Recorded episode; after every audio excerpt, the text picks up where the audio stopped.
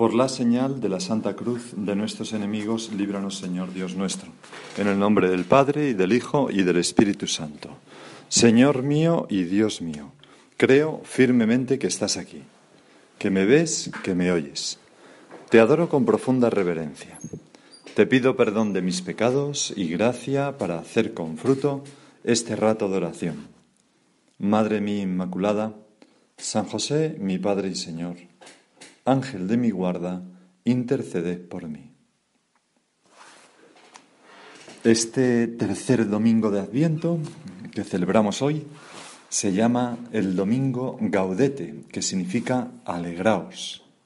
Cuando ya han transcurrido las dos primeras semanas del Adviento y empezamos las dos siguientes, la Iglesia, justo en el medio, quiere movernos a llenarnos de alegría por aquello que esperamos. Es decir, quiere mm, animarnos a alegrarnos con fundamento. Porque existe aquel peligro del que hablaba Chesterton, la frivolidad, que definía de este modo. La frivolidad es el intento de alegrarse sin nada sobre lo que alegrarse. Es como, mm, sí, mm, la Navidad, qué bonita, porque tal, la familia, tal. Bueno, no, la Navidad bueno, sí, sí, por supuesto, pero la Navidad, qué bonita porque nace Jesucristo, que es el Redentor de los hombres, nuestro Salvador. Porque Dios se hace uno de los nuestros y se hace niño. Porque ¿qué es lo que esperamos en el tiempo de Adviento? La venida de Dios en la carne de un niño. De un Dios que quiere hacerse humano para hacernos divinos a nosotros. Un Dios que se nos acerca, que se abaja, que se pone a nuestra altura, porque nos ama, porque nos quiere tiernamente y desea unirnos a nosotros, a pesar de nuestros pecados. Por eso, la Navidad siempre tiene ese ambiente festivo de celebración, de alegría. Por eso se reúnen las familias en torno al nacimiento. Y no es malo, al revés, es muy bueno. Pero no podemos olvidar su origen, el nacimiento de Cristo. Porque si no, sería una alegría hueca, de cascabel, como esas fachadas mm, que se sustentan con andamios, pero que el edificio detrás no está, se ha tirado el edificio, se ha dejado la fachada para poner otra cosa detrás. Un cristiano triste en Navidad, pues es un cristiano que no se ha enterado, no se ha enterado del sentido de la Navidad. No me gustan las Navidades porque echo de menos a... Bueno, muy bien, pero, pero oye, echa de más a Jesús que, que, que viene a nosotros. El sentido de las Navidades no es solo reunir la familia, que también. El sentido de las Navidades es celebrar el nacimiento de Cristo. Es la misma respuesta que Jesús le da a los que vienen de parte de San Juan Evangelista en el Evangelio de la Misa de hoy. Id anunciar a Juan lo que estáis viendo y oyendo.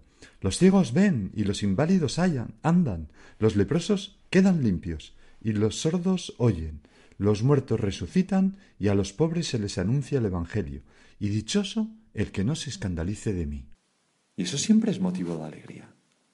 Y el, el Adviento, que es un tiempo de esperanza, quiere anticipar un poco de esa alegría de la Navidad.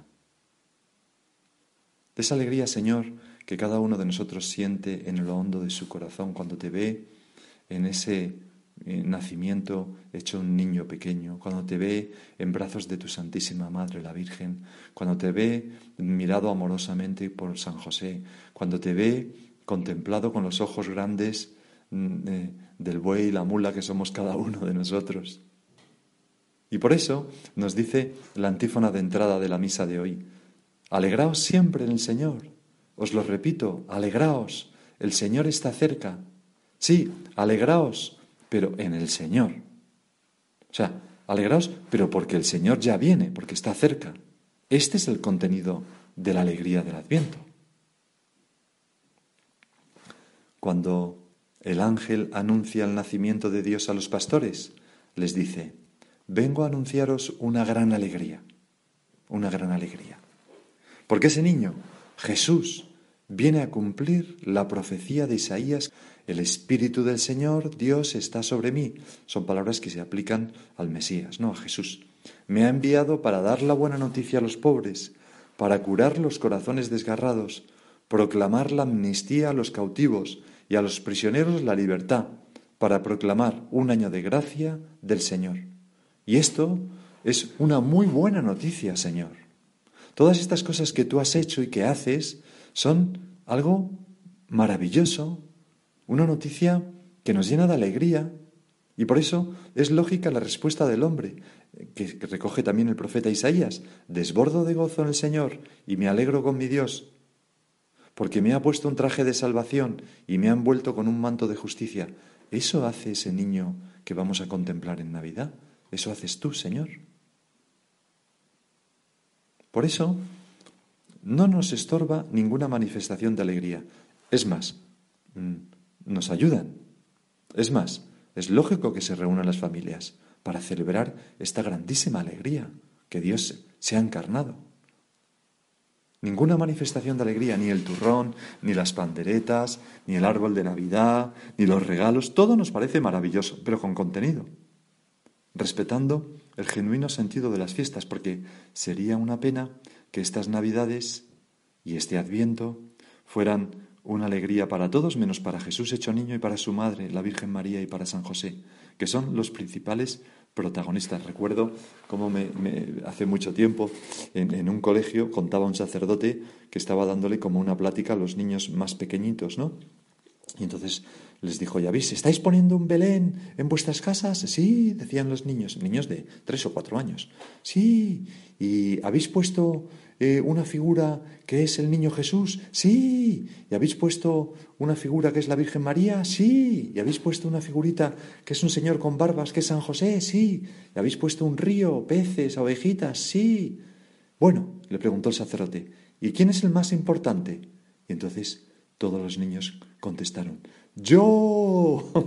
y entonces el sacerdote decía que, que, bueno, es lo que pensamos todos, solo que los niños son tan sencillos de decirlo. A veces nos pensamos que, que nosotros somos el centro, y el centro es ese niño, Jesús, rodeado por María y José. No vaya a ser como aquello que me contaron de una familia que había pretendido hacer un bautizo laico. Pues es tan absurdo un bautizo laico, o sea, una fiesta por no se sabe qué, como hacer unas navidades mm, paganas, en las que solo pensemos en esquiar cinco días sin ir a misa porque estamos esquiando, o en una fiesta impresionante de fin de año que me impide ir a misa, eh, a la misa de, principio de año o, del siguiente día porque estoy con la resaca o durmiendo. Si son compatibles, el esquiar y la fiesta, estupendo. Pero si no lo son, se deja el esquí o se deja la fiesta de fin de año para asistir a la misa, que es lo que realmente da sentido a estas fiestas. Los primeros cristianos dejaron de ir al circo romano y al teatro para vivir en cristiano, que lo hacía todo el mundo, era de lo que vivían los romanos. ¿Y nosotros? ¿Qué estamos dispuestos? Por supuesto que los regalos son una cosa estupenda, pero si los regalos nos impiden rezar el rosario, leer el capítulo de San Lucas junto al Belén, eh, yo qué sé, todo la preparación activa, confesarme, eh, tener un poco, meditar los misterios que vamos a celebrar dentro de poco, pues algo habrá que hacer. Por eso, porque no nos estorba ninguna manifestación de alegría, al contrario, pero con contenido, San Pablo, escribiendo a los tesalonicenses, nos dice, hermanos, estad siempre alegres, sed constantes en orar, dad gracias en toda ocasión. Esta es la voluntad de Dios en Cristo Jesús respecto de vosotros. No apaguéis el espíritu, no desprecéis las profecías, examinadlo todo, quedaos con lo bueno es un buen programa, ¿verdad?, para el Adviento. Guardaos de toda clase de mal y que todo vuestro espíritu, alma y cuerpo se mantenga sin reproche hasta la venida de nuestro Señor Jesucristo. Esto es todo un programa para vivir el Adviento. ¿Esto que estoy haciendo es bueno o me aleja de Dios? Y actuar en consecuencia. No apaguéis el espíritu. Examinarlo todo. Quedaos con lo bueno. Qué pena, Señor, si se pudiera decir de mí, eh, lo que San Juan Evangelista decía a los judíos de su tiempo, en medio de vosotros hay uno que no conocéis. Qué pena si llegaran las Navidades y la distracción en lo occidental me impidiera la atención a lo esencial y pudieras decir de mí, no me conoces, estoy en medio de ti, vengo a ti y no me recibes. Es como si nos dijera, Dios está llegando a vosotros en este adviento, está en medio de vosotros. Y si no le conocéis es porque estáis a por uvas. Pero si te conocemos, Señor, tenemos motivos para estar siempre alegres. Señor, yo no quiero pasar así estos días, estas semanas de, preparación. Quiero ni las navidades. Quiero reconocerte como origen y fundamento de la alegría de estas fiestas que se avecinan. Darme cuenta de tu amor. Dejarte ocupar el lugar que mereces en mi vida y en mis navidades y en mi adviento.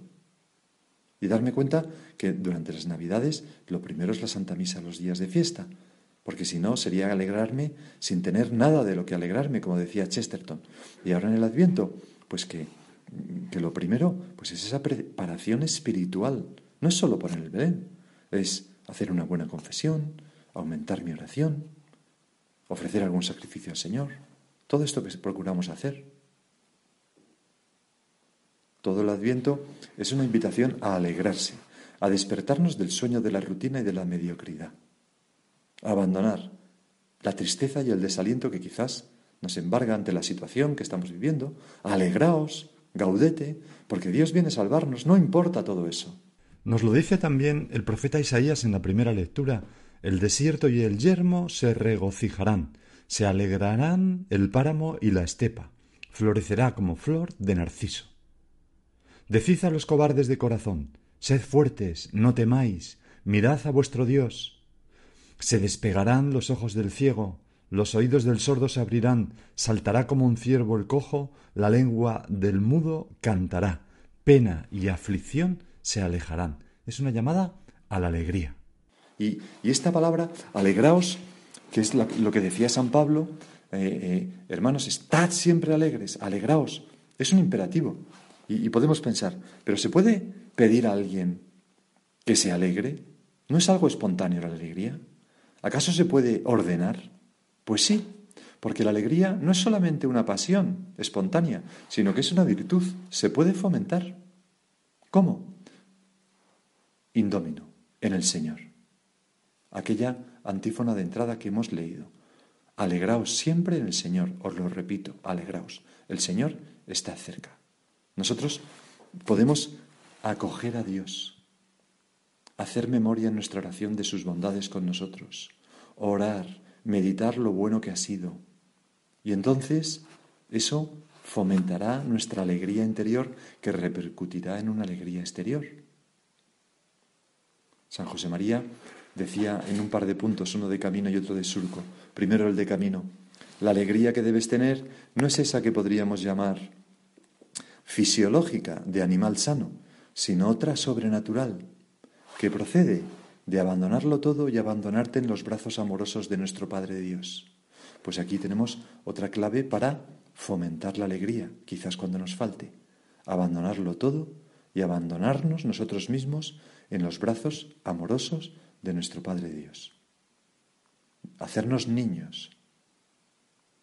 ¿Y cómo nos abandonamos? Pues nos abandonamos de tantas maneras, ¿verdad? Con la oración, renunciando a nuestros planes para dejarnos llevar por los suyos, con una buena confesión. Y el otro punto que quería leer de San José María y hablar con el Señor es este de Forja.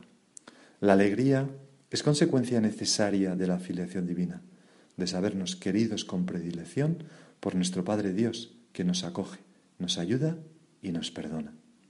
Recuérdalo bien y siempre, aunque alguna vez parezca que todo se viene abajo, no se viene abajo nada, porque Dios no pierde batallas. Dios no pierde batallas. Si nos sabemos hijos de Dios, ahí está todo, ¿verdad?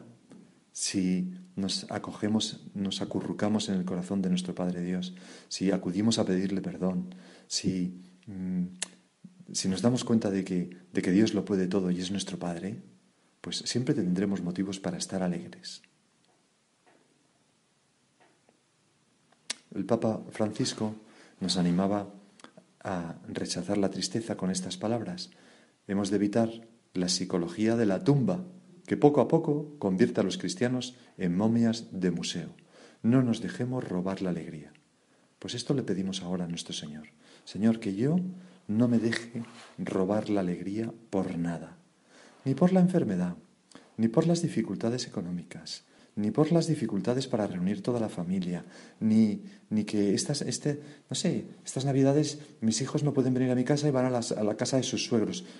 Cualquier tontería de esta, pero vamos a ver que, que, que Jesucristo se ha hecho hombre y nos ha hecho a nosotros hijos, que tenemos un Padre en el cielo, que hay muchos motivos para estar contentos, que Dios nos espera por toda una eternidad. Vamos a evitar la psicología de la tumba. No nos dejemos robar la alegría. Es más, seamos, como decía San José María, sembradores de paz y de alegría. Empezando por nuestra familia, continuando por nuestras amistades y nuestro lugar de trabajo en todo el mundo, evitando las críticas. Una buena cosa para el Adviento, en este domingo gaudete, ¿no? De alegraos. Evita todo lo que va en contra de ese alegrarse, es decir, las quejas, el refunfuñar, las malas caras. Oye, fuera esto, fuera esto. Y cuanto más mayor seas, cuanto más responsabilidad tengas en tu familia, con más motivo. En una ocasión, San José María había reunido a los mayores, a sus hijos más mayores, con más tiempo en la obra, y uno de ellos le preguntó, Padre, ¿qué espera de nosotros? Y les contestó, lo que os pido es que tengáis alegría en el corazón. Eso era, lo que pedía a sus hijos mayores. Y eso es lo que nos pide el Señor a nosotros. En medio de tantos motivos para mm, entristecernos un poco, pues lo que nos pide Dios es que tengamos alegría en el corazón y la sembremos a manos llenas entre los que tengamos alrededor. Y en otra ocasión, también San José María se cruzó con un hijo suyo que tenía cierto, cierto cargo de gobierno, es decir, de, cierta responsabilidad, y entonces le vio un poco serio, como ensimismado, y le dijo, Hijo mío, no sé lo que llevas entre manos, pero los demás necesitan tu sonrisa. Y aquel hombre lo contaba como algo que le sirvió mucho, le sirvió mucho, ¿no?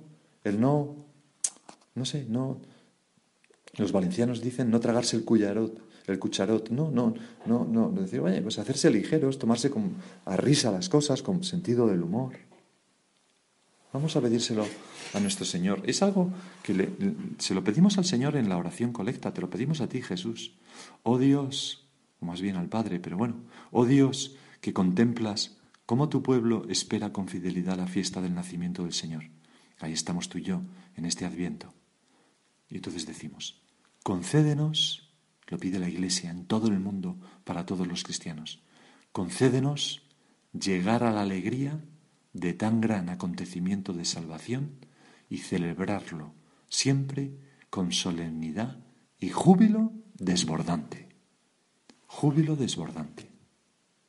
No hay mm, nadie más alegre que un cristiano que un católico. Es como una señal de los católicos, la solemnidad y el júbilo desbordante. Me acuerdo que oí contar que en una ocasión unas chicas de un colegio mayor fueron a hacer una convivencia a un determinado país que mm, estaba detrás del telón de acero, ¿no? Y, bueno, después de que cayera el telón en aquellos, en aquellos años, ¿no? Y entonces pidieron a un, fueron a una iglesia y pidieron pues la iglesia para tener una meditación. Y el sacerdote se la dejó, pero como, como desconfiaba un poco de si eran realmente católicas o no, se escondió detrás de un sitio para contemplar la meditación. Y allí vio que se ponían de rodillas, que rezaban, que exponían al Santísimo, y luego vio que se reían mucho durante la meditación. Y entonces pensó, rezan y se ríen, son de fiar, son católicas. Es curioso, ¿verdad? Es lo que hemos leído. Concédenos llegar a la alegría de tan gran acontecimiento de salvación y celebrarlo siempre con solemnidad y júbilo desbordante. Rezar y reírse. Pues vamos a terminar. Unas palabras de la Virgen del Magnificat. Proclama mi alma la grandeza del Señor, se alegra mi espíritu en Dios mi Salvador. Le pedimos que también nosotros nos sepamos alegrar con fundamento en Dios nuestro Salvador, como tú, Madre nuestra. Que así sea. Y ahora sigue tú por tu cuenta.